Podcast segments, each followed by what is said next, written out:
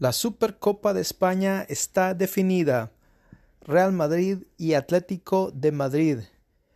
En una edición inédita, los dos equipos que llegaron invitados son los que están en la final.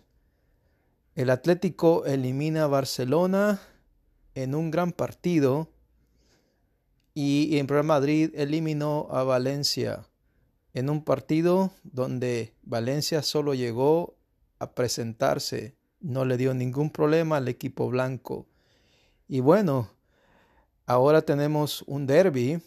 Irónicamente, son los que van a disputar la Supercopa de España, una Supercopa que tuviera que haber sido Barcelona y Valencia. Así que ahí queda la polémica.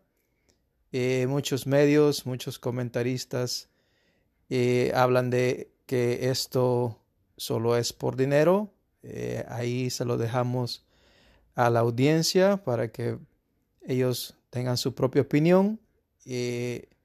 y lo que la Federación Española esperaba era que se diera un Barcelona-Madrid ah, para hacer un poco más de dinero de esta Supercopa en Arabia Saudita.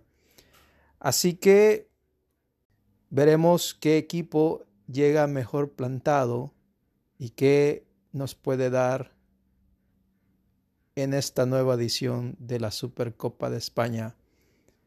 Hablaremos de quién es el favorito, los números, las estadísticas, así que eh, comenzaremos en el próximo segmento. Acompáñenos.